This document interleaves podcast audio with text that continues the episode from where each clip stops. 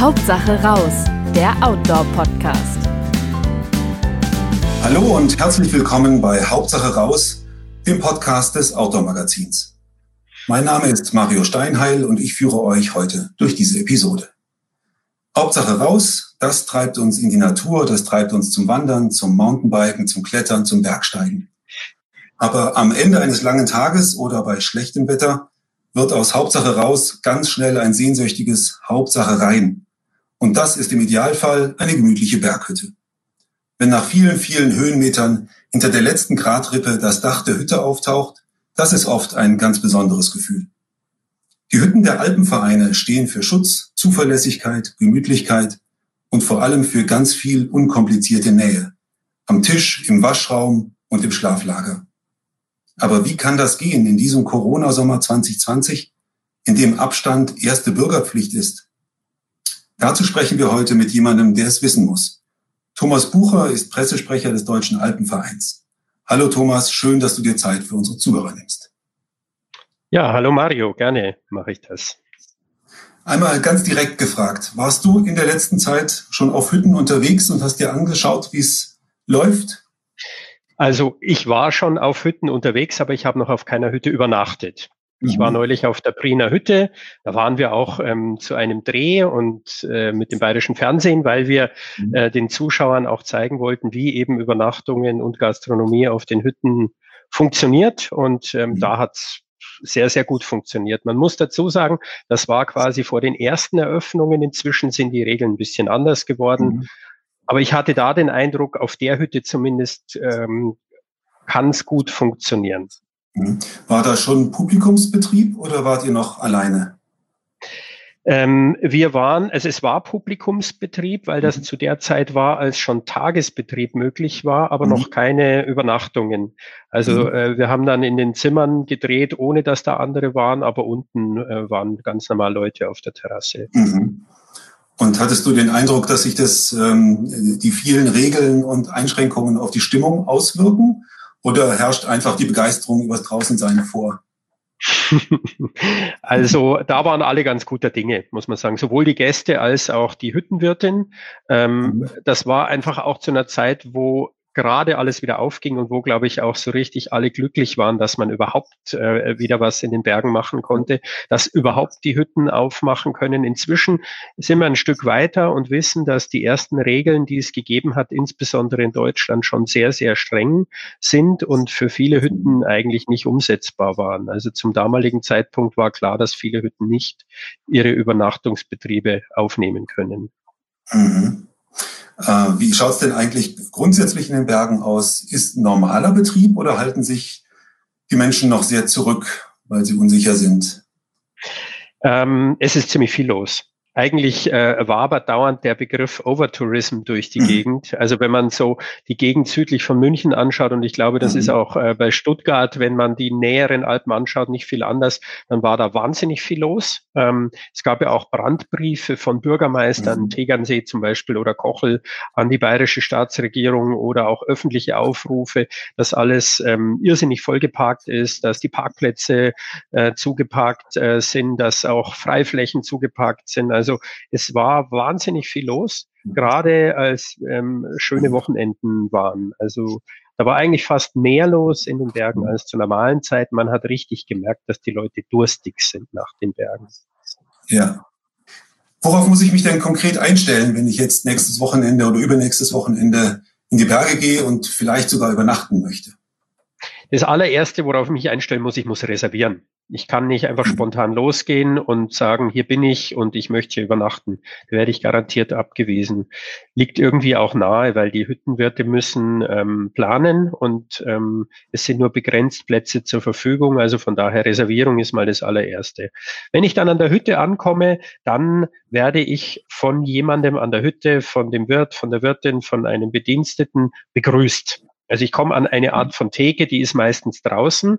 Und da werde ich dann sagen, ähm, äh, ich heiße so und so und ich habe äh, reserviert, da wird es kurz überprüft. Und dann bekomme ich eine Einweisung, was ich auf der Hütte alles machen darf, ähm, wo die Wege sind. Also das ist alles ein bisschen komplizierter. Das kennt man vielleicht auch vom Einkauf im Supermarkt oder ähm, dass da am Boden äh, alle möglichen Pfeile angebracht sind, äh, dass die Wege so und so vordefiniert sind. So ist es natürlich ein Stück weit auf der Hütte auch. Vor allem auch deswegen, weil die Hütten halt oft beengtere äh, Platzverhältnisse haben. Also es gibt tatsächlich sowas wie Einbahnstraßenregelungen hier und da auch, wie man gehen muss, wie man in den Biergarten oder auf die Terrasse kommt, wie man von der Terrasse wieder reinkommt und so weiter. Ähm, und worauf ich mich noch einstellen muss, ich muss andere Sachen mitnehmen als normalerweise. Mhm. Also ich brauche eine Maske, zumindest äh, wenn ich in, auf einer bayerischen Hütte bin, weil ich die Maske immer dann aufhaben muss, wenn ich nicht am Tisch bin oder nicht in meinem Zimmer bin. Mhm. Ähm, und äh, ja, äh, das ist das eine. Und ich muss einen eigenen Schlafsack dabei haben. Ähm, da reicht in der Regel der Hüttenschlafsack auch nicht aus, den wir alle kennen, weil es keine mhm. Decken gibt. Also die Decken, die man ah. so kennt, die liegen nicht da. Ähm, okay. Und deswegen ist der Hüttenschlafsack dann vielleicht ein bisschen dünn, weil gleichzeitig die Fenster geöffnet sind, weil man gut lüften muss. Ja? Also und dann Hochgebirge, mhm. geöffnete Fenster, sollte ich halt mhm. irgendwie einen eigenen Schlafsack dabei haben. Und ich sollte ein, werden, ja. Ja. Und ich, und ich sollte auch ein eigenes Laken für mein Kopfkissen dabei haben. Also mhm. es wird Kopfkissen geben, aber man muss die mit einem eigenen Laken beziehen. Okay. Das sind mal so die ganz groben Dinge. Und wie gesagt, alle Details erfährt man dann vor Ort, weil jede Hütte da ein bisschen anders mit den Regeln umgehen muss, weil Hütte, jede Hütte ja auch ein bisschen anders gebaut ist. Ja. Ähm, ist das für, für Übernachtungsgäste anders als für Tagesgäste? Äh, oder müssen sich alle anstellen an dem Tresen und warten? Also was, was ist, wenn ich nach sechs Stunden Wandern mich jetzt schon zwei Stunden lang auf meinen Kaiserschmarrn gefreut habe und dann komme ich an die Hütte und muss, muss ich mich anstellen für meinen Kaiserschmarrn? Ja, gell? Ja, also das ist äh, für alle gleich. Also bevor man die mhm. Hütte betritt, kommt man quasi an irgendeine Art von Empfang. Und dann wird man ja sagen, ich mag meinen Kaiserschmarrn, dann komme ich woanders hin, als wenn ich übernachten will. Ähm. Ich habe jetzt noch nicht festgestellt, ich war schon auf zwei, drei anderen Hütten auch, immer halt nur als Tagesgast, dass da ähm, irrsinnige Schlangen gewesen wären. Es hat mhm. eigentlich alles recht gut funktioniert. Das stimmt bestimmt nicht für jede Hütte, das mag hier und da auch ein bisschen anders mhm. sein, aber im Großen und Ganzen funktioniert es ganz gut. Mhm. mhm. Und ähm, wie, wie kriegen die, wie lösen die Wirte äh, das Lagerproblem, die Enge im Lager? Da hat es jetzt ja nochmal eine Erleichterung gegeben, glaube ich. Genau, ähm, seit, seit dem äh, 22. Juni gibt es nochmal eine Erleichterung, wohlgemerkt für die Hütten in Bayern. Das muss man immer ein bisschen unterscheiden. Die Hütten in, in, in den bayerischen Alpen haben andere Regeln als die in Österreich. In Österreich ist es insgesamt schon ein bisschen lockerer als äh, in Bayern. Also in Österreich sind sogenannte Risikogemeinschaften auf in, in den Übernachtungsräumen erlaubt. Und das sind mhm. die, die halt auch gemeinsam losgehen und die, die gemeinsam reserviert haben. Mhm. Ähm, in, in, in Bayern war es bislang so, also vor dem 22. Äh, Juni, dass nur zwei Hausgemeinschaften in einem Raum sein durften, unabhängig mhm. davon, ob das jetzt ein Zimmer oder ein Matratzenlager oder so ist. Ja.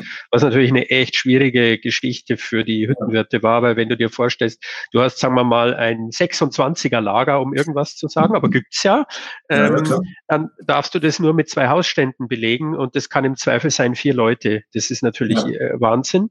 Und mhm. ab äh, jetzt ist es so, also ab dem 22., dass zehn Menschen sein dürfen, die in mhm. einem Raum sein dürfen, auch aus zehn Haushalten.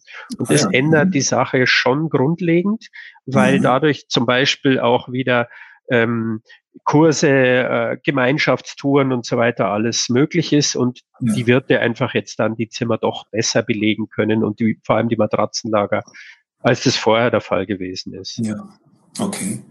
Ähm, werden, werden denn Winterräume mitgenutzt auch oder sind Winterräume weiter komplett außen vor? Ähm, für Winterräume gilt im Prinzip das Gleiche wie für alle anderen ähm, Lager mhm. und so weiter auch. Die kann der Hüttenwirt natürlich zur Verfügung stellen.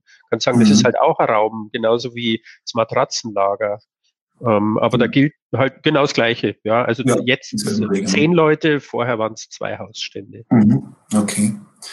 Ähm, weißt du ein bisschen, wie das mit der, ähm, mit der Buchungssituation aussieht? Klar, jetzt werden es mehr Plätze im Laufe der Zeit, aber äh, ist jetzt schon irgendwie auf, auf drei Monate hinweg alles ausgebucht oder werden Buchungen sowieso nur ganz kurzfristig entgegengenommen? Wie funktioniert das? Das werden die Hüttenwirte so machen, wie es bei ihnen gut passt. Mhm. Ähm, ich mhm. weiß es von, von Hütten, die am Alpenrand sind und die sich gut einstellen konnten, weil sie äh, relativ nah am Tal sind, weil sie vielleicht viele ähm, kleinere Zimmereinheiten haben, zum Beispiel Hütten, die sich auf Familien einstellen. Die sind zumindest an den Wochenenden in vielen Fällen schon lange im Voraus ausgebucht. Mhm. Andere mhm. Hütten fangen ja jetzt eigentlich erst mit ihrer Planung an, weil ja jetzt erst die neuen Regeln sozusagen raus sind, die eh keiner vorhersehen konnte ja, und ja. Ähm, sagen, okay, jetzt lohnt sich's für mich aufzumachen. Siehe zum Beispiel im Allgäu sind da ja einige, die halt jetzt mhm. nachziehen und langsam äh, aufmachen. Ähm, mhm. Und ähm, ich weiß nicht, wie die es mit ihren Buchungssystemen machen. Es ist auf jeden Fall eine Riesenherausforderung, weil sie ja nicht wissen, wie, wie gehen sie mit den alten Reservierungen um, haben sie die jetzt alle storniert. Ja. Sie gehen, äh, viele, in vielen Fällen ist es nicht möglich, dass man sieht, in welcher Reihenfolge reserviert worden ist. Also werden sie vielleicht wieder bei Null anfangen. Das mhm. ist aber sehr unterschiedlich. Es gibt keine, keinen Richtwert ähm, oder keine Regel, die wir vorgeben, weil eben auch die Hütten so unterschiedliche Buchungssysteme haben. Manche haben Online-Reservierungsbuchungssystem, andere mhm. haben es nicht, da muss man anrufen. Also ich kann nur dazu raten, wer jetzt eine Übernachtung ähm, machen will, wer über Nacht auf einer Hütte bleiben will, der sollte vorher anrufen, schlicht ja. anrufen. Das ist, glaube ja. ich, momentan das Einfachste. Ja, wahrscheinlich das, das Effizienteste, genau. Und ähm, was, was passiert eigentlich, oder vielleicht kann man das ja auch gar nicht sagen, ich weiß nicht, was passiert denn, wenn ich beim Wettersturz abends zur Hütte komme und mich retten will? Muss der Wirt mich rausschmeißen? Nein. Oder darfst du dazu nicht sagen? Doch, dazu da, natürlich. Ich meine, es ist ja eine Situation, die vorkommen kann. Ähm, äh, genauso wie es vorkommen kann, wenn äh, alle draußen sind auf der Terrasse, die ist voll und plötzlich kommt ein Gewitter. Was mache ich dann? Ja, da kann ich ähm, da muss ich ja auch irgendwie entscheiden als Hüttenwirt, was mache ich jetzt? Und dann geht mhm. natürlich erstmal die Gefahr für Leib und Leben vor. Also wenn eine mhm. Notfallsituation ist, wird der Hüttenwirt die Leute in die Hütte lassen, ja, auch wenn es 100 sind auf der Terrasse. Und wenn dann drinnen erstmal die Abstände nicht gewahrt werden können, ähm, werden die Leute reingehen, weil die, die unmittelbarere Gefahr ist ja zunächst mal, dass man vom Blitz erschlagen wird oder ja. was auch immer. Und dann äh, geht es eben darum, dass man in einer zumutbaren Zeit quasi wieder einen äh, Corona-sicheren Zustand herstellt. Es wird halt okay. halt sein, wenn das Gewitter vorbei ist, ja, dann wird man sagen, mhm. so Leute, ähm, und jetzt könnt ihr euch langsam bitte wieder rausbegeben. Ähm, wenn es nass ist und vielleicht noch regnet, werden die ein oder anderen absteigen, wie auch immer. Also in einer zumutbaren Zeit muss einfach wieder ein regelhafter Zustand hergestellt sein. Und genauso ist es auch bei einem Notfall am Abend, wenn ein echter mhm. Notfall da ist. Also wenn wenn nicht ersichtlich ist, naja, der ist jetzt hat äh, rumgelümmelt auf der Terrasse und wartet nur, bis es dunkel wird, ja, so.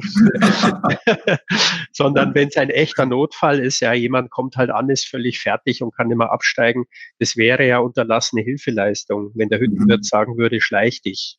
Mhm. Das geht natürlich nicht. Auch okay. da wird so sein, dann wird man eine Lösung finden. Und die wird im mhm. Zweifel hoffentlich so sein, dass man jemanden im Gastraum übernachten lässt oder was, wie auch immer die aktuelle Situation ja. jetzt ist.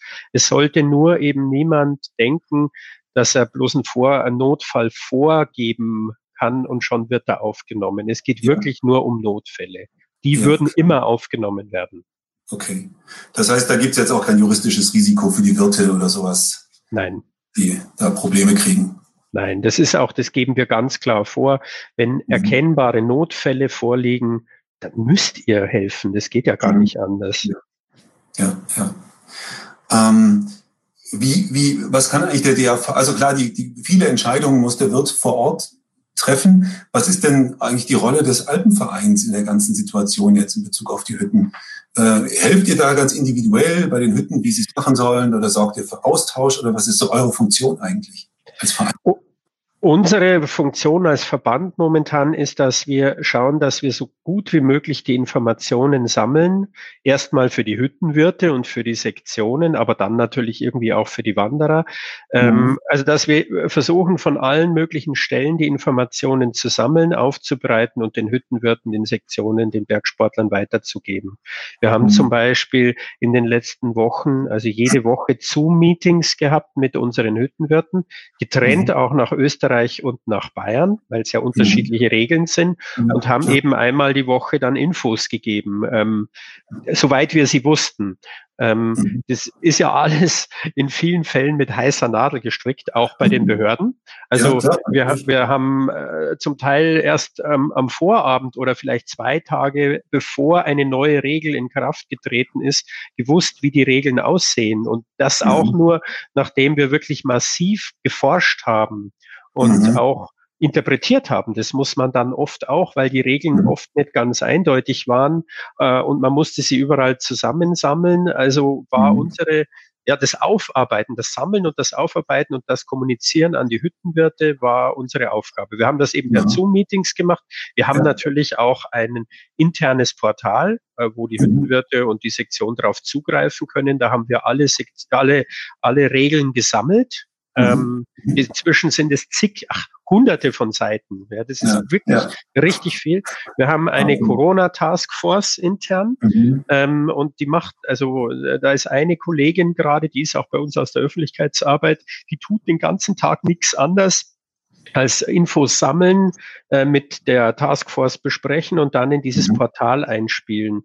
Mhm. Und ähm, so ähnlich ist es dann auch mit der Öffentlichkeit. Wir haben ja unsere Website alpenfreien.de ja. und da haben wir schon laufend unsere Updates äh, zu Corona und der Bergsport sozusagen stehen. Ja. Oder machen es auch über die Social Media Kanäle. Also wir sehen uns schon so als eben Kommunikationsplattform. Ja. Wir sammeln, bereiten auf, geben weiter. Mhm. Ähm, ganz ernstes Thema. Wird es dem einen oder anderen Wirt äh, wirtschaftlich das Genick brechen? Oder glaubst du, dass, dass die Wirte das überstehen, diesen Sommer? Schwer zu sagen. Also es ist sehr, sehr unterschiedlich, weil, mhm. also erstens sind die, die ähm, Hütten unterschiedlich groß, sie haben unterschiedlich große ähm, Räumlichkeiten auch, sie haben unterschiedliche ähm, Größen von Terrassen, von äh, mhm. sie sind unterschiedlich hoch gelegen. Also es gibt ja auch viele Hütten, die sind, jetzt nenne ich mal das Brandenburger Haus oder so, er liegt auf 3200 Meter, die ähm, leben drei Monate nur davon, dass eben Gäste kommen, die keine Tagesgäste sind. Die müssen ja. schauen, dass sie nur mit den richtigen Übernachtungsgästen über die Runde kommen, weil keiner sechs Stunden als Tagesausflug aufs Brandenburger Haus geht und wieder zurückgeht. Ja. ja. Und ja. Ähm, für die wird es, glaube ich, echt schwer. Die müssen sich mhm. das sehr gut überlegen, ob sie das, ob sich das irgendwie lohnt. Ähm, mhm. Und die werden dann sicher auch ihre Vereinbarungen mit den Sektionen treffen. Weil mhm. das muss man auch wissen, Wirte sind Pächter, oder? Die mhm. ähm, pachten eine Hütte von einer Sektion. Mhm. mhm. Und ähm, äh, da gibt es natürlich dann Verträge und ich schätze mal, jeder Wirt wird mit seiner Sektion sprechen und wird sagen, wie gehen wir das an, dass ich jetzt einen mhm. massiven äh, Ausfall an Einnahmen habe. Dazu muss man noch was wissen. Der Hüttenwirt lebt von der Gastronomie. Also er lebt mhm. von, nicht von der Übernachtungsgebühr, sondern nur von Essen und Trinken mhm. und kriegt noch eine kleine Servicepauschale dafür, dass er eben sich darum kümmert, dass die Übernachtungsgäste ähm, äh, ihr Bett finden und so weiter. Ja, aber ja. Da, aber eigentlich leben sie vom Essen und Trinken. Und wenn ich jetzt mhm. eben eine hochgelegene Hütte habe, deswegen rede ich davon, dann ähm, hat der Hüttenwirt eigentlich nur die Übernachtungsgäste und die müssen essen und trinken, damit er überhaupt Einnahmen bekommt. Ja. Und ich kann mir sehr gut vorstellen, dass es da zum Teil extrem schwierig wird und dass deswegen auch lange Gespräche mit den Sektionen fällig werden. Umgekehrt mhm. werden die Sektionen alles dran setzen, ihre Wirte zu behalten, ja. weil ähm, es ist einfach ein anspruchsvoller Job, Wirt zu sein und es ist nicht leicht, einen guten Wirt zu finden. Also mhm. denke ich mir, wird sehr viele Deals geben. Ob die mhm. immer dazu führen, dass die Wirte sagen, ich kann auch in der nächsten Saison weitermachen, ist, glaube ich, momentan nicht absehbar. Kann keiner wissen im Moment, nee, ja klar. Gibt's davon, gibt's da von staatlicher Seite irgendwelche Hilfen zusätzlich, weil es eben so extrem schwierige äh, Situationen sind? Oder müssen sich die Wirte da an dieselben Unterstützungsregeln halten wie alle anderen Unternehmer auch? Momentan ist es so, die müssen sich quasi mhm. so wie, wie alle anderen Unternehmer können sie schauen, wenn sie zum Beispiel Angestellte haben, äh, mhm. dass ihre laufenden Kosten geltend machen und dann Überstützung, mhm. Unterstützung oder äh, wie, wie sagt man, Überbrückungskredite oder so mhm. bekommen. Also so wie mhm. alle anderen Selbstständigen und Unternehmen und so weiter auch. Und jetzt gibt's ja nicht fast nur, aber nicht nur bewirtete äh, oder bewirtschaftete Hütten. Wie schaut's mit den Selbstversorgerhäusern aus? Äh, haltet ihr die geschlossen? Ja, die sind immer offen, oder? Oder wie funktioniert es da? Also mit Selbstversorgerhütten, hm, weiß ich nicht, meinst du vielleicht die sektionseigenen Hütten, mhm. ähm, wo also dann nur die Sektionsmitglieder auch Zugang haben, oder? Mhm. Ähm, es gibt ja noch so Biwakhütten, wo jeder rein kann, oder? Ach so, ja, ja, die Biwaks, ja. Die Biwakschachteln mhm. sind natürlich offen. Also das sind ja, ja, Notunterkünfte und die zu schließen wäre schon ziemlich arg, weil dann nenne ich mal das die Jubiläumsgrad und man kommt am letzten ja. Hemd da an äh, und dann ist die Hütte zu. Das wäre ziemlich blöd. Nein, die haben natürlich offen. Ähm, mhm. Allerdings momentan nur für Notfälle. Also mhm. sie, sie sind offen, aber sie sind für Notfälle offen. Ähm, mhm. Es wird niemand groß ähm, kontrollieren, weil das halt wirklich im Hochgebirge ist. Und natürlich ist dann die Verantwortung, ähm, Abstandsregeln einzuhalten und so, die liegen bei den Nutzern letztlich. Ja, ja genau. Wobei man momentan sagen muss, zehn Leute ist ja ab dem 22. erlaubt und die müssen untereinander auch keinen Mindestabstand einhalten. Mhm, okay. Also das ist schon auch wichtig zu wissen, wenn man sagt, äh, zehn Leute in einem Matratzenlager oder zehn Leute in einer Biwakschachtel jetzt, diese zehn Leute müssen keinen Mindestabstand zueinander halten. Okay. Ähm, Schachteln sind eh selten wesentlich größer. Gell? Und in der Biwakschachtel wäre es ja, wie soll es gehen? okay. Ähm, was wünscht sich der, was wünscht sich der DRV eigentlich von der, von der Politik, wie das jetzt weitergehen soll? Oder, ähm, oder sagt ihr, das ist alles so ungewiss, wir warten einfach von zwei Wochen zu zwei Wochen, was passiert? Ähm, also unser wichtigstes Anliegen momentan ist, dass wir Regeln für die Wirte haben, die auch einhaltbar sind.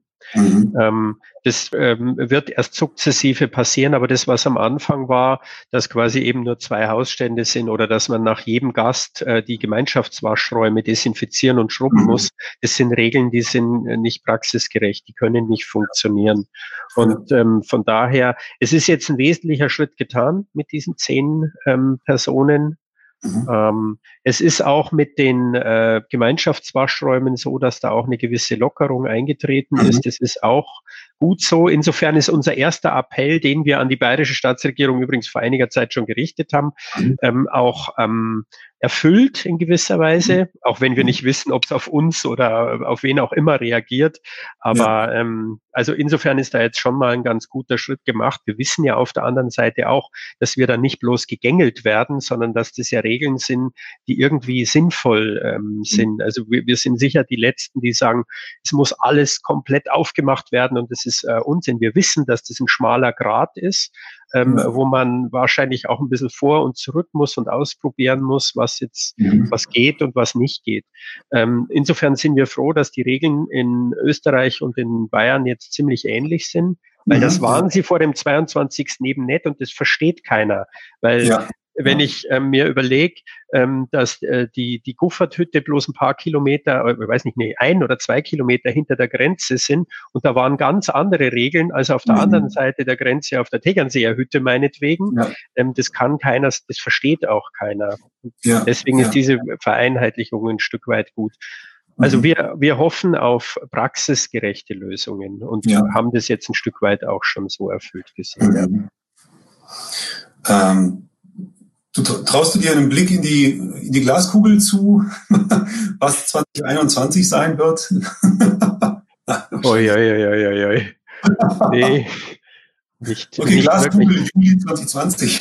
Nee, aber was, ähm, was, was glaube ich schon absehbar ist, ähm, die Leute wollen in die Berge gehen. Also, mhm. das, also wir werden in diesem Jahr auch nochmal einen Bergsportboom haben.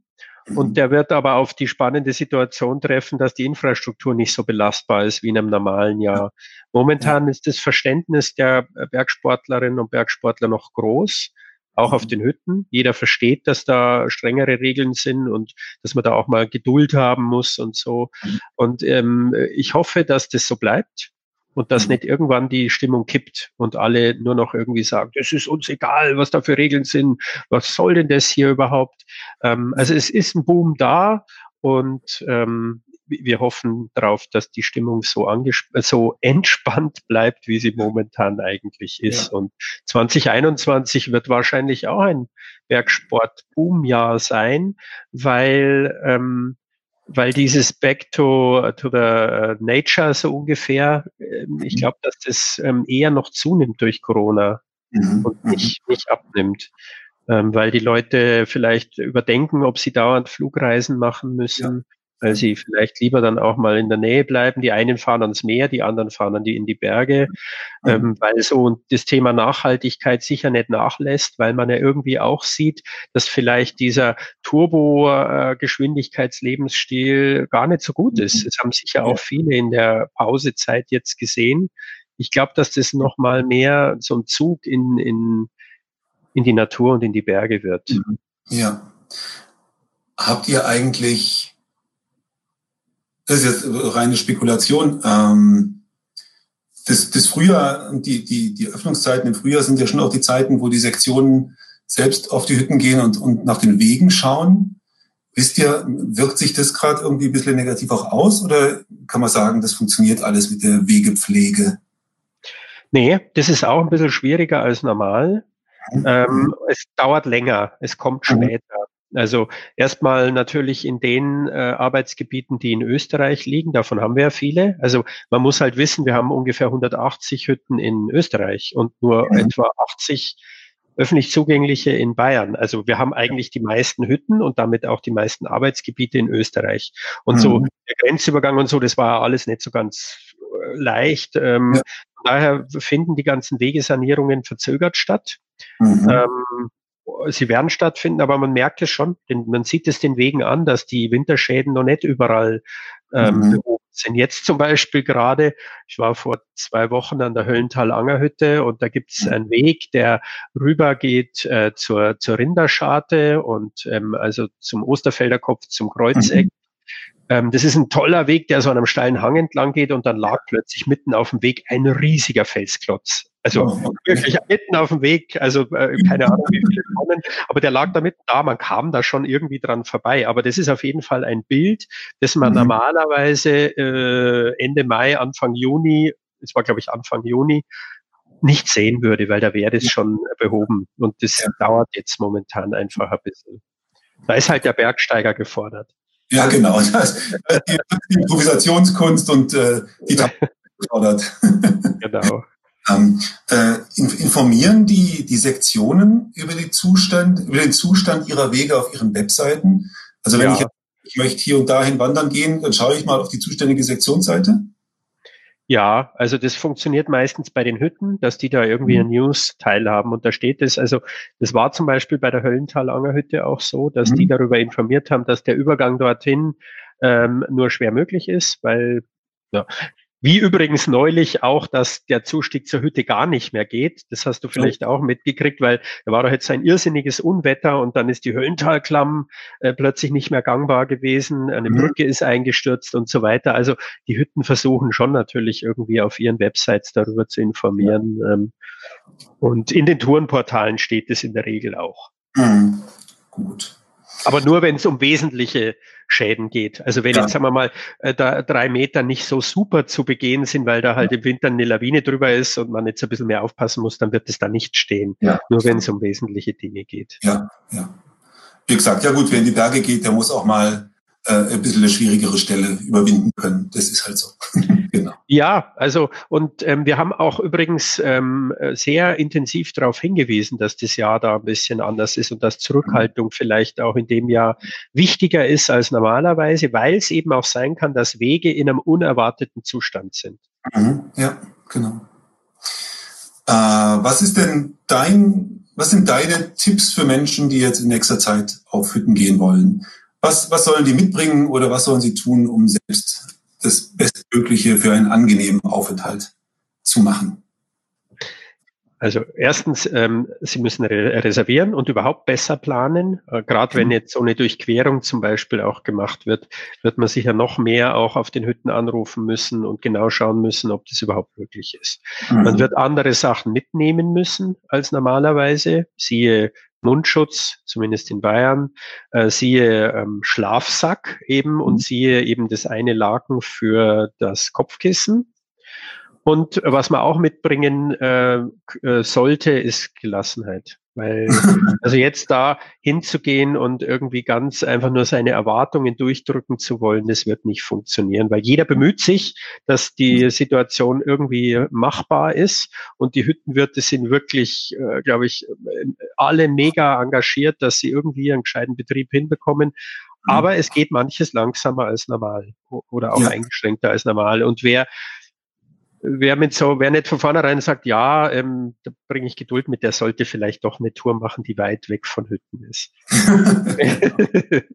eine Speed, Speed-Tour in den Voralpen. Ja, genau. Hütte braucht. okay. Ja, danke, Thomas Bucher, dass du die Zeit genommen hast für unsere Hörer und ein bisschen erklärt hast, was es mit dem, mit den Hütten in den Alpen in Corona-Zeiten auf sich hat. Wir wünschen dir und natürlich auch allen Hörern einen wundervollen Bergsommer. Corona hin, Corona her. Das war's für diesmal von Hauptsache raus. Mehr Infos zum Thema gibt's natürlich auf den Webseiten des DAV und auch der einzelnen Hütten und Sektionen sowie in den Show Notes hier gleich beim Podcast. Wenn euch unser Podcast gefällt und ihr keine Folge verpassen möchtet, dann abonniert uns doch gleich hier als Podcast oder bequem auf unserer Webseite als Newsletter. Natürlich findet ihr uns auch bei Facebook und Instagram sowie gedruckt am Kiosk oder jeden Monat in eurem Briefkasten. Bis dahin, Hauptsache raus. Hauptsache raus, der Outdoor-Podcast.